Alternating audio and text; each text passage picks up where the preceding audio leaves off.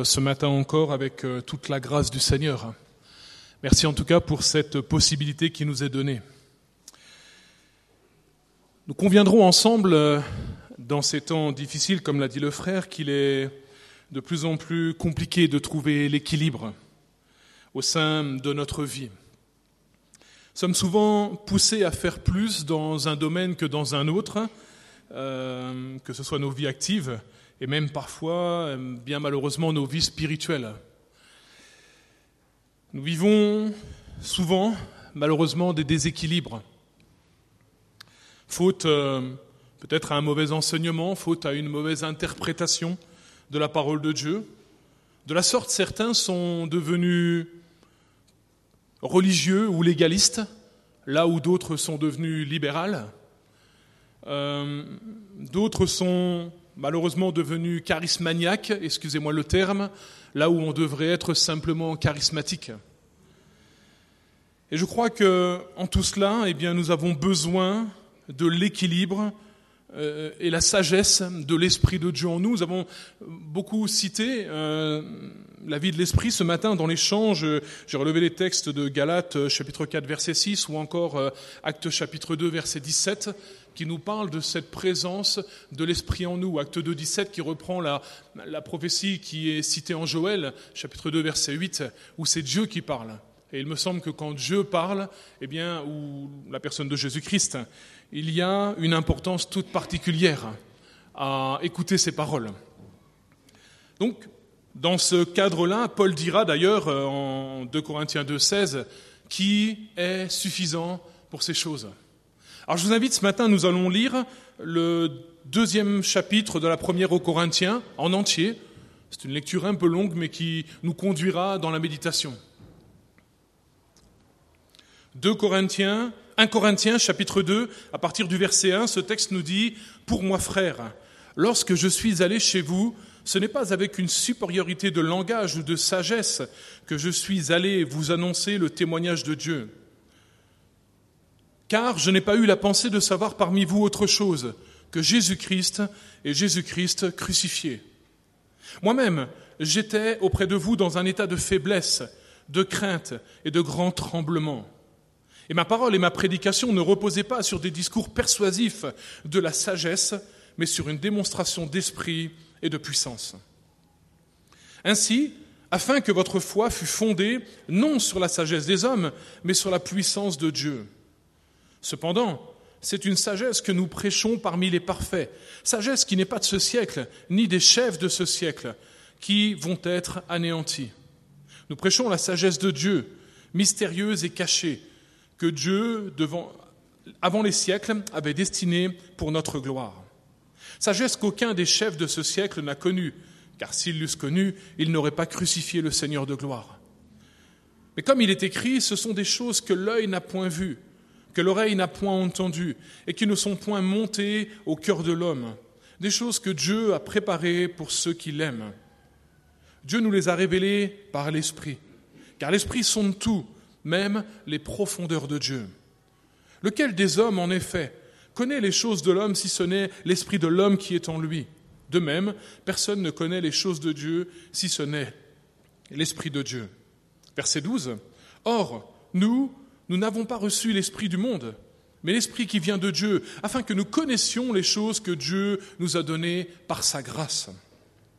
Et nous en parlons non avec des discours qu'enseigne la sagesse humaine, mais avec ceux qu'enseigne l'Esprit, employant un langage spirituel pour les choses spirituelles.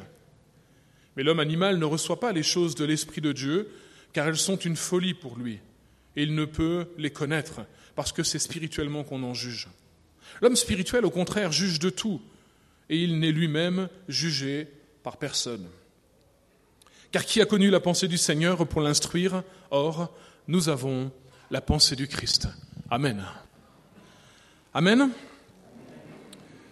Cette première lettre aux Corinthiens, évidemment écrite par Paul euh, en 55-56 de notre ère à peu près, hein, euh, lors de son troisième voyage, alors qu'il exerçait son ministère à Éphèse.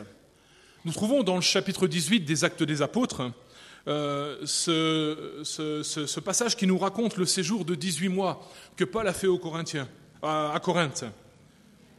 mais aussi qui nous raconte la fondation de cette Église.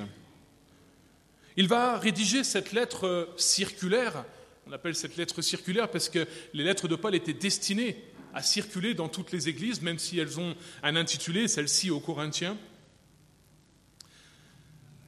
Et cette lettre va être rédigée en réponse à certaines questions qui lui sont posées par les Corinthiens, qui étaient encore à cette époque une jeune église, une église confrontée à différents problèmes doctrinaux. Nous savons par le verset 11 du chapitre 1 de cette même épître aux Corinthiens que Paul avait appris par les gens de Chloé certaines choses qui ne correspondaient plus déjà à cette époque au standard de la parole de Dieu, c'est-à-dire au standard de ce que lui-même avait enseigné pendant ses 18 mois sur place. Pendant ces 18 mois, Paul a enseigné tous les grands points de doctrine dont l'Église avait besoin pour grandir. Et ces points de doctrine, nous les retrouvons aujourd'hui, puisque je crois personnellement et profondément que la parole de Dieu transcende toutes les générations qu'elle transcende même toutes les cultures, que ce que, Dieu, ce que Dieu a dit hier est encore valable pour aujourd'hui, pour nous, maintenant. Amen J'espère que nous le croyons, c'est le, le, préalable de euh, l'enseignement que nous recevons de la parole de Dieu. Nous trouvons dans cet épître donc des enseignements, et je les ai listés très rapidement, euh, et en même temps qui, sont des enseignements, des rappels, mais en même temps hum, contre euh, le problème de la division dans l'Église, par exemple. Nous trouvons un enseignement sur la tolérance malheureuse de certains péchés, l'adhésion à certaines pensées humaines concernant euh, des contre-vérités eschatologiques, des défis impliquant la liberté chrétienne, au chapitre 10 notamment euh, de la première aux Corinthiens, un enseignement sur le mariage, sur le célibat au chapitre 7, ce fabuleux enseignement sur l'amour du chapitre 13, la vie de l'esprit, les dons spirituels, les composantes de l'adoration dans l'Église, chapitre 12 à 14, la tenue du culte au chapitre 14 aussi, la charité et les collectes en faveur des autres, la diversité des membres au sein du corps, les différences entre l'édification personnelle et l'édification collective dans le parler en langue au chapitre 14. L'institution et l'organisation du repas à la Sainte Seine, chapitre 11. Encore, la discipline dans l'Église. On voit que dans cette première épître aux Corinthiens, tous ces points traités font de celle-ci la lettre la plus explicite de la Bible concernant les difficultés pratiques que rencontre l'Église de Jésus-Christ. Et donc évidemment, eh bien aujourd'hui encore, cela nous parle. À moins qu'ici il n'y ait pas de difficultés, à moins qu'ici nous n'ayons pas de choses euh, compliquées, mais je crois que toutes les églises de Jésus-Christ de tous les temps ont eu leur lot de difficultés, leur lot de défis. Et c'est pour ça que nous avons, comme l'a dit euh, le frère en introduction, eh besoin de nous référer constamment, quotidiennement à la parole de Dieu. Et nous, plus encore, peut-être qui enseignons. Paul expose ici les principes durables et j'insiste sur ce mot durable, parce qu'encore une fois, ces principes sont valables pour nous aujourd'hui, qui valaient pour les Corinthiens, mais pour toutes les générations, et qui suivront jusqu'à ce que le Seigneur revienne chercher son Église. Pourquoi? Parce que Dieu ne s'est pas trompé. La parole de Dieu reste la parole de Dieu. Si la forme diffère, le fond reste le fond de la parole de Dieu. Et on ne touche pas au fond de la parole de Dieu. La parole de Dieu est transcendante, encore une fois, et elle transcende les générations, les cultures et vient jusqu'à nous. Donc je reviens à ce chapitre, à ce chapitre 2 que nous venons de lire, qui est une partie de l'introduction de cette lettre à Paul, où Paul dit et rappelle à ses lecteurs que tout ce qui va être exposé dans cet épître ne peut être géré, mis en œuvre que par la sagesse et l'assistance de l'Esprit de Dieu. Humainement parlant, cela est impossible. Il le dira d'ailleurs. Qui est suffisant pour ces choses? Et nous savons nous-mêmes, en tant qu'êtres humains, que nous ne sommes pas suffisants et que nous avons besoin de toute la grâce et de toute l'assistance du Saint-Esprit pour pouvoir mettre en œuvre, pour pouvoir mettre en application tous les enseignements de la parole. Paul parle d'une sagesse, une sagesse qui n'est pas celle du monde dans laquelle nous vivons et nous avançons, mais la sagesse de Dieu, mystérieuse, cachée, préparée par Dieu pour ceux qui l'aiment et révélée par le Saint-Esprit. J'espère que tout le monde est d'accord jusque-là. Amen, vous avez le droit de m'arrêter hein, si je me trompe. Alléluia. Évidemment, il nous faut, pour comprendre l'enseignement de Paul et le mettre en application, eh bien, ce préalable théologique que le Saint-Esprit fait bien partie de ce que nous appelons la Trinité, qu'il est bien une personne et qu'il est bien agissant en nous. Si nous n'avons pas ce préalable ce matin, ça va être compliqué de suivre l'enseignement. Mais si nous avons ce préalable qui est un préalable théologique, ce qu'enseigne la parole de Dieu, alors nous pouvons suivre Paul dans son enseignement. Alors déjà, avant d'aller plus loin ce matin, nous pourrions eh bien, euh, confesser au Seigneur combien nous avons besoin de sa sagesse.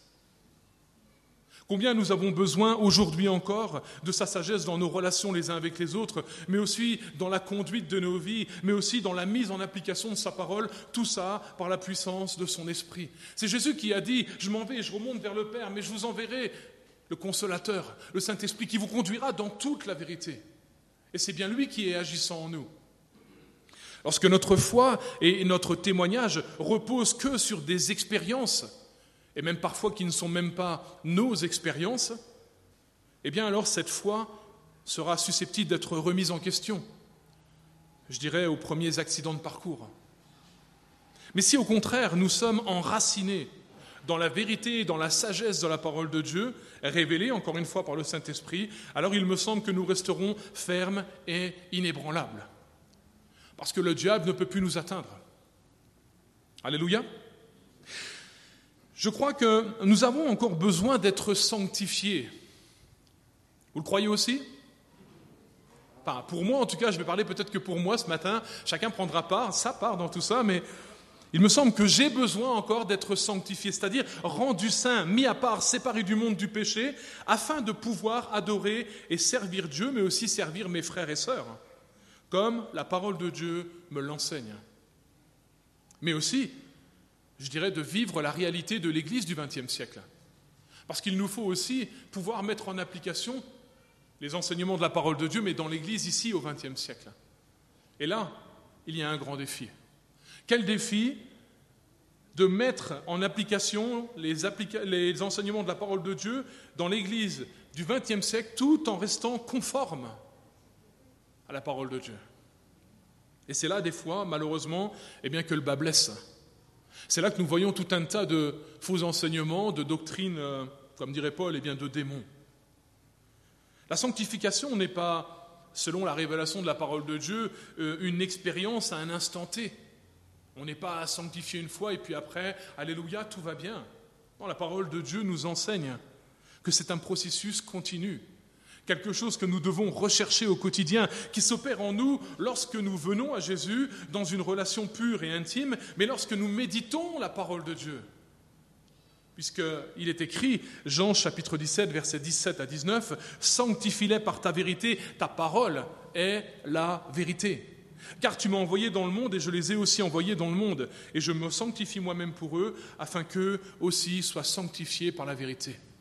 Nous avons besoin peut-être comme tout à nouveau, de revenir à ce désir, ce cri peut-être de notre cœur vers le Seigneur et de dire Seigneur, sanctifie-moi encore. C'est-à-dire, en bref, Seigneur, je ne suis pas encore arrivé. J'ai besoin de toi. J'ai besoin de toi. J'ai besoin de ton esprit. Je parlais de l'équilibre, eh bien, il nous faut cet équilibre et cette sagesse pour vivre notre foi et notre relation avec Dieu dans ce monde qui est devenu complètement numérisé, numérique. Un monde qui tend à nous éloigner de plus en plus des fondements de la parole de Dieu. Un monde qui nous prend de plus en plus de temps et pour lequel nous avons de moins en moins de temps pour Dieu. Je lisais dans un livre que je vous conseille qui s'appelle... Euh, j'ai un trou, ça va revenir. Mais en tout cas, l'auteur dit simplement que nos téléphones, nos écrans ont pris tellement de place qu'avant, je ne sais pas avant comment, vous faisiez, mais nous n'avions pas toujours notre téléphone, enfin il y a peut-être encore 20 ans, 25 ans en arrière, pas notre téléphone tout le temps dans la poche, pas nos, écrans, nos tablettes, là. Et donc du coup, eh bien, souvent, en tant que chrétiens, quand nous avions un petit temps libre, nous inclinions nos cœurs devant le Seigneur. Et nous prenions un temps pour prier, pour être là dans la présence de Dieu. Et maintenant, le moindre temps que nous avons, la moindre minute, eh bien, nous décrochons notre écran et nous regardons les nouvelles, nous, nous faisons défiler les choses. Peut-être que je suis le seul concerné ce matin. Excusez-moi si je suis le seul concerné. Le livre s'appelle La guerre des spectacles. Ça y est, c'est revenu en même temps. C'est un tout petit livre numérique qui est, c'est du numérique malheureusement. Enfin, il, existe en, en papier. Hein.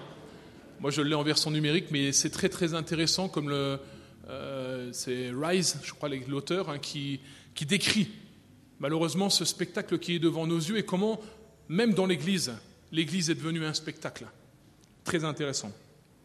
Je reviens euh, à mes notes. Je crois que si nous nous sanctifions dans la vérité de la parole de Dieu, eh bien nous pourrons livrer nos vies comme un instrument docile entre les mains du Seigneur afin qu'il puisse s'en servir à sa guise, comme lui le veut, mais pas comme nous, nous le voulons. Un vieux prédicateur disait une fois, et, enfin il m'a dit ça personnellement, mais c'était quelque chose qui, m'a marqué.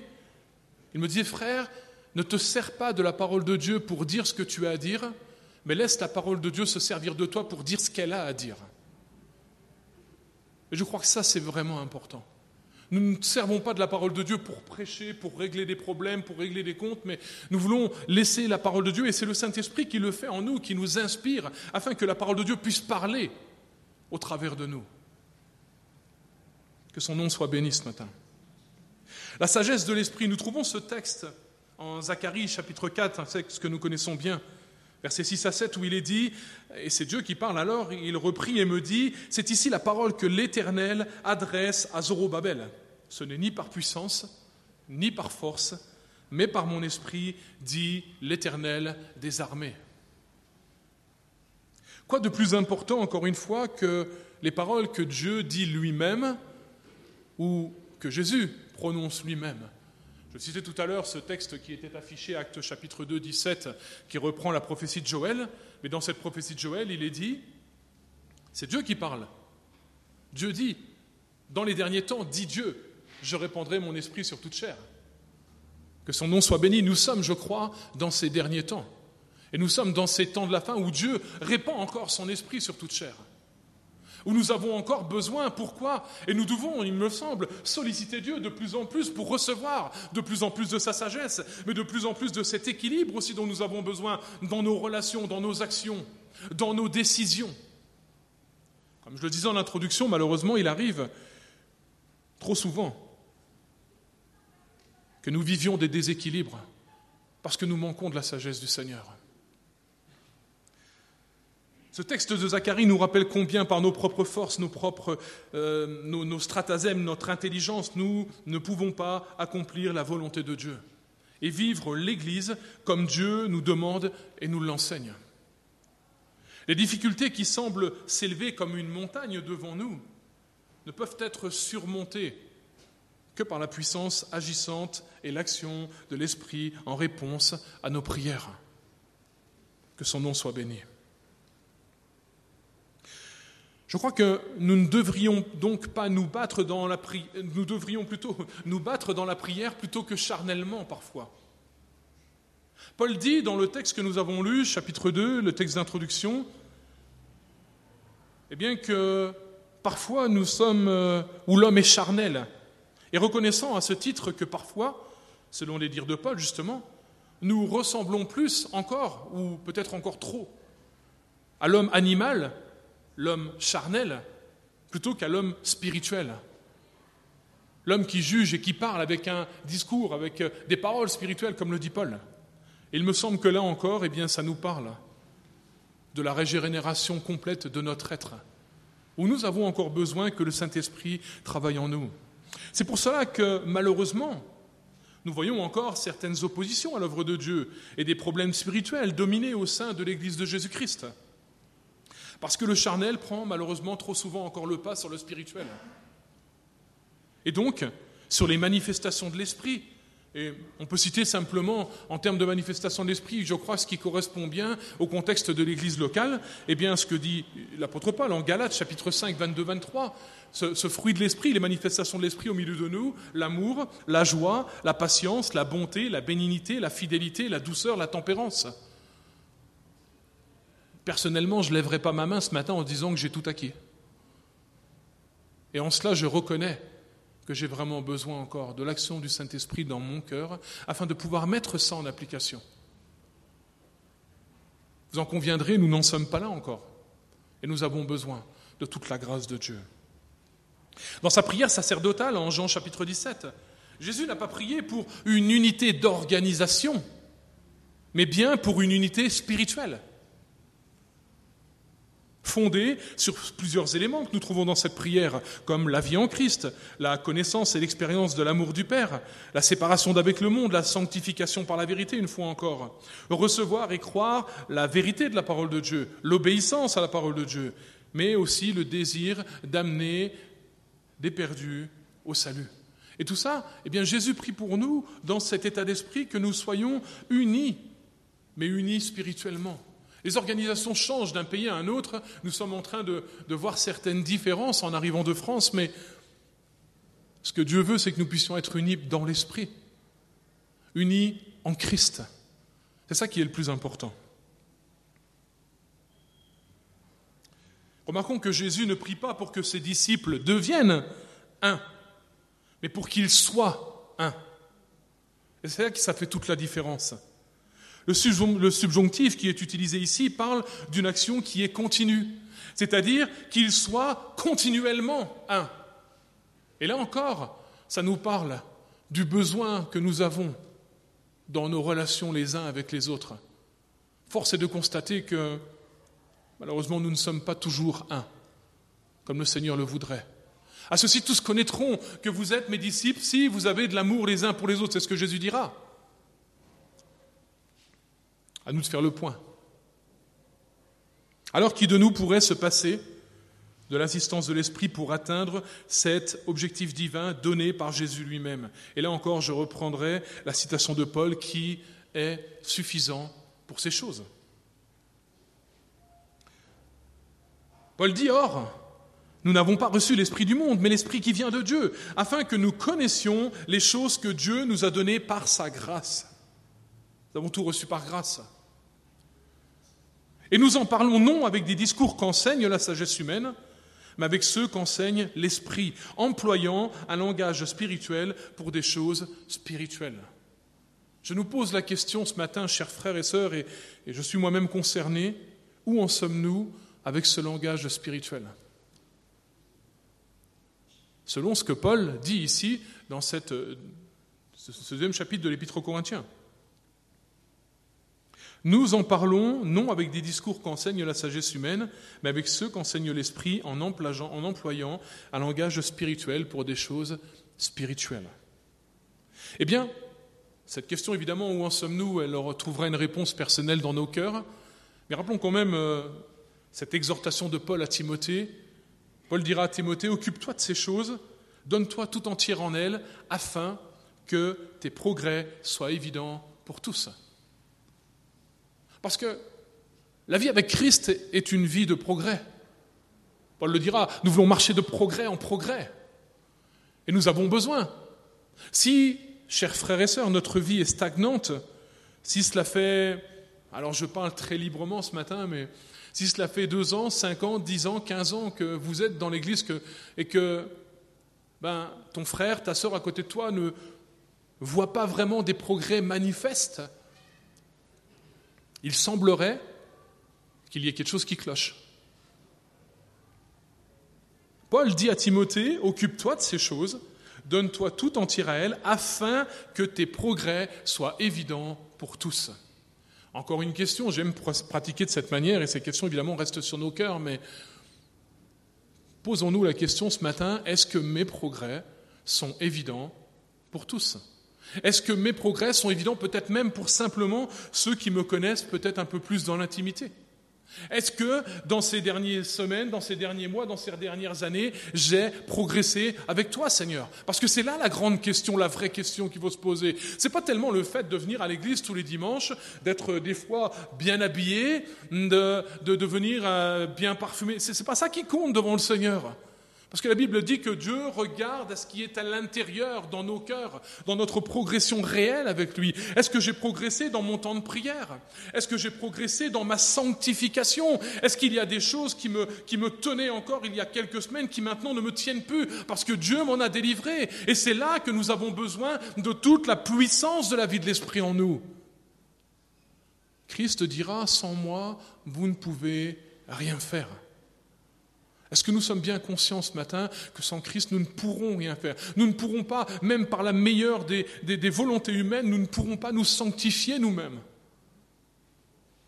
Mais c'est au contact de la parole de Dieu. Et encore là, il y a un préalable théologique. Croyons que la parole de Dieu est vraiment la parole de Dieu.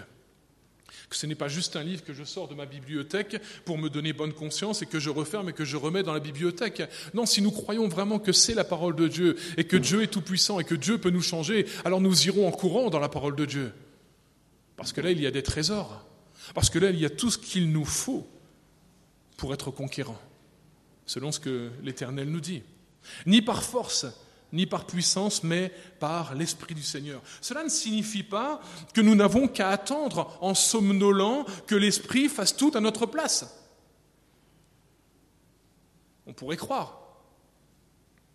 Notre Seigneur nous répète, à qui veut l'entendre, à bien des endroits dans l'Évangile, veillez, veillez et priez. Amen. Voilà deux interpellations qui sont importantes pour notre vie spirituelle, pour notre sanctification, pour notre croissance, pour notre progression.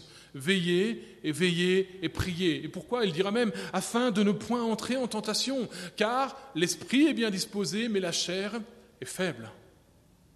Et là encore, il y a peut-être que moi qui est concerné ce matin. Tout comme Jésus est entièrement tourné vers son Père pendant son ministère terrestre, aux aguets de ses moindres désirs, si je puis m'exprimer ainsi, ainsi, le disciple est invité, nous lisons ce passage du psaume 122, verset 2, à garder les yeux levés vers son Seigneur, comme les yeux de l'esclave vers la main de son maître, comme les yeux de la servante vers la main de sa maîtresse. Prêt à répondre au moindre appel, Jean chapitre 2 verset 5, faites tout ce qu'il vous dira.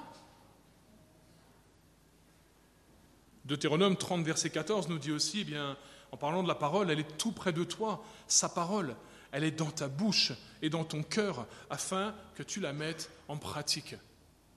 Une relation de proximité avec Dieu, mais avec le Dieu de la parole. La parole de Dieu, quand nous allons à la parole de Dieu, nous allons au Dieu de la parole. Alléluia. Ce qui implique non seulement de la lire assidûment, mais évidemment encore de la méditer dans notre cœur, comme il est dit en Luc 2, 19, pour la laisser accomplir tout ce qu'elle annonce. Et qu'est-ce qui est annoncé? Ésaïe chapitre 55, versets 10 à 11, ce texte nous dit comme la pluie et la neige descendent des cieux et n'y retournent pas sans avoir arrosé et fécondé la terre, ainsi en est-il de ma parole qui sort de ma bouche. Elle ne retourna pas à moi sans effet sans avoir exécuté ma volonté et accompli avec succès ce pourquoi je l'ai envoyé.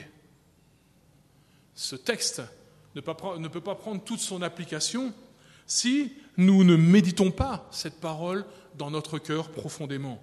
Et là encore, eh ce n'est ni par force, ni par puissance, mais par l'Esprit du Seigneur, puisque Christ le dit lui-même, c'est le Saint-Esprit qui nous conduit dans toute la vérité. Combien de fois peut-être euh, vous et moi nous l'avons expérimenté Quand nous ouvrons la parole de Dieu sur un passage que nous avons déjà lu tellement de fois, et là, le Saint-Esprit nous éclaire. Et là, nous comprenons ce passage que nous n'avions pas encore vraiment compris, qui était resté un petit peu sombre parfois. J'aime tellement ces moments-là. Mon épouse pourrait en témoigner. Parfois, il m'arrive un moment comme ça et je vais la voir et je dis Regarde ce qui est écrit là, j'avais pas compris et la grâce de Dieu, le Saint-Esprit qui nous conduit dans toute la vérité. J'espère que nous sommes des amoureux de la parole de Dieu, mais désireux aussi que le Saint-Esprit nous éclaire. Puissions mettre à profit eh bien, le temps qui est devant nous pour reprendre comme peut-être avec une nouvelle ferveur eh ce que Dieu attend réellement de nous dans sa parole. Quelqu'un a dit à ce titre, eh bien nous avons certes perdu du temps, mais il n'y a plus de temps à perdre. Que le nom du Seigneur soit béni. L'exercice consiste évidemment à laisser la parole de Dieu descendre de nos lèvres ou de nos yeux, de nos esprits, jusque dans nos cœurs, afin qu'elle oriente notre intelligence, qu'elle imprime son mouvement en nous-mêmes, qu'elle imprime la volonté de Dieu en nous. et évidemment eh bien, empêche notre sensibilité purement humaine de s'éparpiller dans mille désirs qui souvent, malheureusement, sont frivoles. Mais aussi notre chair de vouloir agir de son propre chef. C'est tout l'effet de la parole de Dieu en nous. C'est elle qui nous, euh, qui nous conduit. Je ne sais pas vous, je dis souvent avec un peu d'humour, moi quand je suis né, je n'avais pas de manuel d'emploi dans mon berceau. Alors ça a été compliqué les premières années de, savoir un petit peu comment il fallait se conduire, comment il fallait se diriger dans la vie, quelle direction il fallait prendre. Et puis quand je suis venu au Seigneur à l'âge de, de, 13 ans, 14 ans, j'ai découvert la parole de Dieu et, et, j'ai découvert, alors excusez-moi pour le terme, mais un GPS. La parole de Dieu, eh bien, c'est celle qui me conduit aujourd'hui. C'est celle qui nous a conduits ici, c'est celle qui, conduit nos pas, c'est celle qui nous donne de prendre les bonnes directions, les bonnes décisions. Parce qu'il me semble encore une fois que quand nous sommes réellement en Christ, quand nous sommes vraiment devenus des disciples en Christ, eh bien nous nous en remettons au Seigneur pour les décisions importantes de nos vies, mais pour les décisions moins importantes aussi. Parce qu'il nous arrive, comme il est écrit, et comme je viens de le dire, eh bien trop souvent encore de nous éparpiller à cause d'une certaine sensibilité humaine qui n'est pas toujours ce que Dieu veut. Attention à nos sentiments.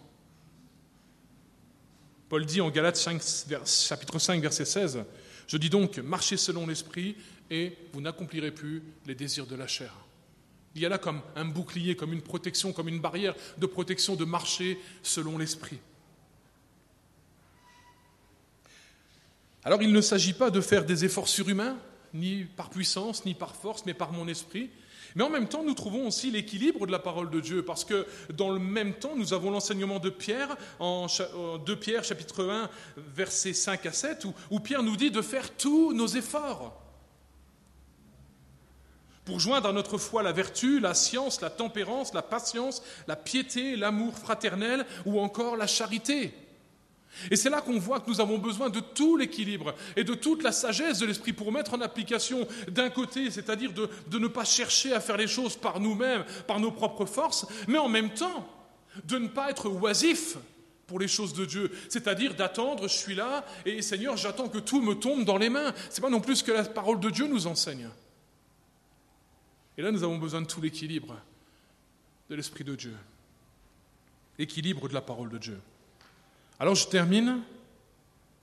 Je crois que si nous agissons ainsi fidèlement à la parole de Dieu, en laissant l'Esprit du Christ faire son œuvre en nous, eh bien tout au long de notre vie, nous ne manquerons jamais d'équilibre et de sagesse dans les moindres domaines de nos existences.